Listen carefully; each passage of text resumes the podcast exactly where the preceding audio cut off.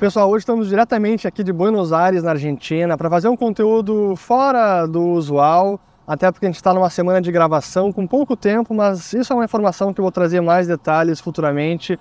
Mas eu não poderia deixar de falar da situação econômica aqui, do que a gente acaba percebendo, o que está acontecendo no país. E claro que a primeira coisa que chama atenção é justamente a questão do câmbio, as taxas de câmbio, porque não tem apenas uma taxa de câmbio. Eu já falei sobre isso em alguns vídeos. Quando a gente chega aqui, a gente vê que tem o câmbio oficial, tem o câmbio paralelo, que é o chamado dólar blue, tem o câmbio Coldplay, o câmbio Qatar, enfim, há um verdadeiro menu de taxas de câmbio.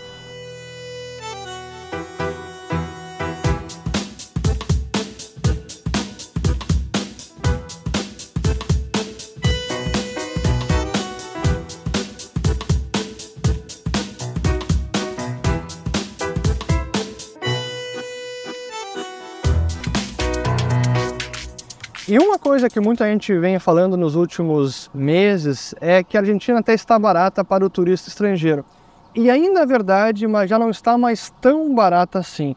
Porque o que aconteceu nos últimos 30, 45 dias? O câmbio realmente deu uma disparada forte, estava ao redor de 400 pesos no início do ano e rapidamente foi para quase 500 pesos. E agora estamos gravando aqui ao redor do dia 12 de junho, dia dos namorados e o câmbio voltou para um patamar de 478 e 480 pesos. Então está numa zona de estabilidade, pelo menos nos últimos 30 dias.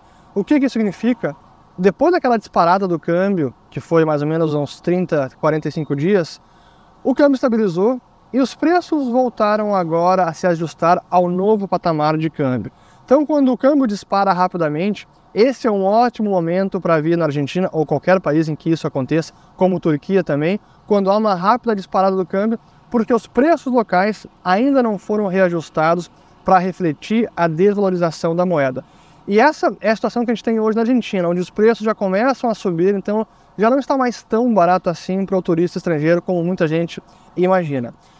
Outra questão que é, é muito peculiar desse momento econômico do país, que vive uma grave crise econômica e social provocada pela questão política, gasto fiscal, a moeda depreciada, é que a gente vê uma situação em que a gente, quando vai trocar moeda, vai trocar reais ou dólares por peso argentino, a gente se sente um verdadeiro criminoso, como se estivesse fazendo algo realmente ilegal, fora da lei, porque acaba sendo um momento em que as pessoas trocam, às vezes, de forma mais escamoteada, mais às escondidas, porque a gente troca pelo câmbio, busca trocar pelo câmbio paralelo, que é o câmbio real de mercado, e não um câmbio oficial, que hoje o câmbio oficial está em 244, mais ou menos, pesos por dólar, e que realmente é um câmbio irreal.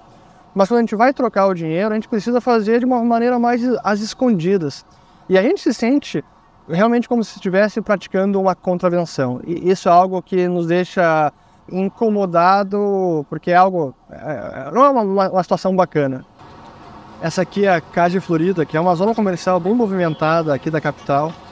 E é bacana porque nesse local tem várias pessoas oferecendo para trocar dinheiro pelo câmbio paralelo, que é o chamado dólar blue. E o que eu não sabia é que as notas de denominação maior, tipo nota de 100 dólares, tem uma taxa de câmbio mais alta. E as notas de 20, 10 dólares, eles usam uma cotação menor. Mas é claro que eles não trocam aqui na rua, eles oferecem e aí tem que ir para o escritório escondido. É, não dá para filmar, mas é lá que se troca pela taxa de câmbio real e não pela oficial do governo.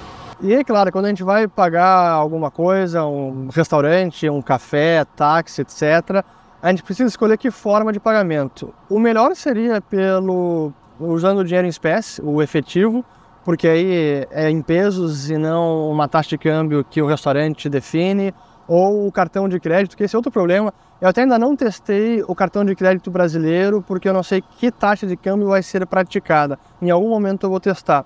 Mas uma forma que tem funcionado muito bem é pelo chamado código QR, que é uma modalidade de pagamento pelo Mercado Pago, do Mercado Livre.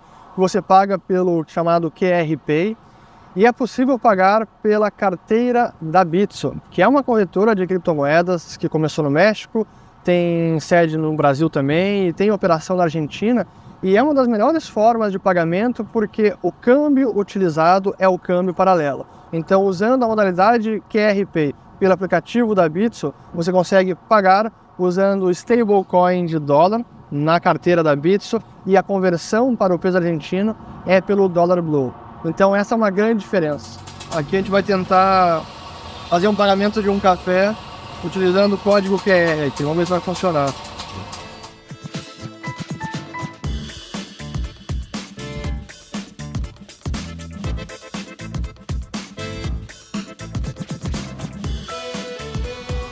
400, verdade? Sim. Ó, aqui tá 400. A ver se funciona. Sim. Muy bien. Perfecto. Funciona bien, ¿no? Genial, buenísimo. Café pago um, com código QR com cripto. ¿Ya te aparece ahí alguna cosa o no? ¿Cómo funciona? Sí, me aparece acá. ¿Ahí está ahí? Ah, qué bien. Sí, ahí te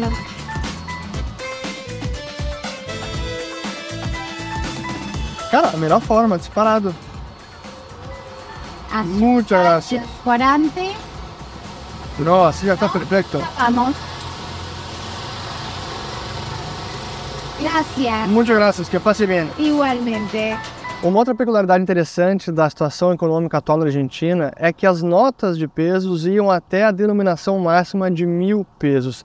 Para você ter uma ideia, a cotação hoje é de 1 dólar 470 pesos. Então, se você troca 100 dólares, você tem 49 notas de mil pesos.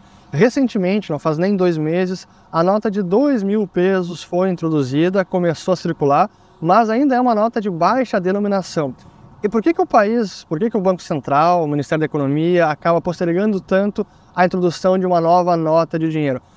Eh, Primeiro, até porque é um problema de conveniência. Quando você vai num ATM, num caixa eletrônico para sacar dinheiro, sacar todo esse bolo de dinheiro, contar as notas. Quando a gente chegou no hotel, a gente trocou o dinheiro. Foi uma loucura ter que contar todas as notas. Então é inconveniente trabalhar com tantas notas para poder fazer simples compras no dia a dia.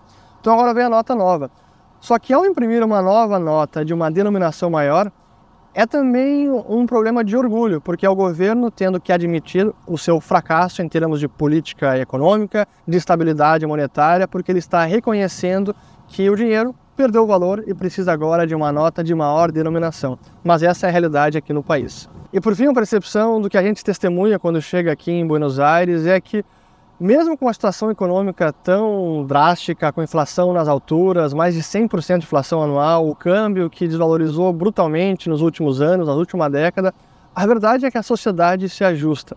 E mesmo um país como a Argentina, que a gente lê pelas notícias de jornais, parece que é uma situação muito calamitosa, quando a gente anda pelas ruas da capital, não parece um país ou uma cidade que está passando por uma grave situação econômica.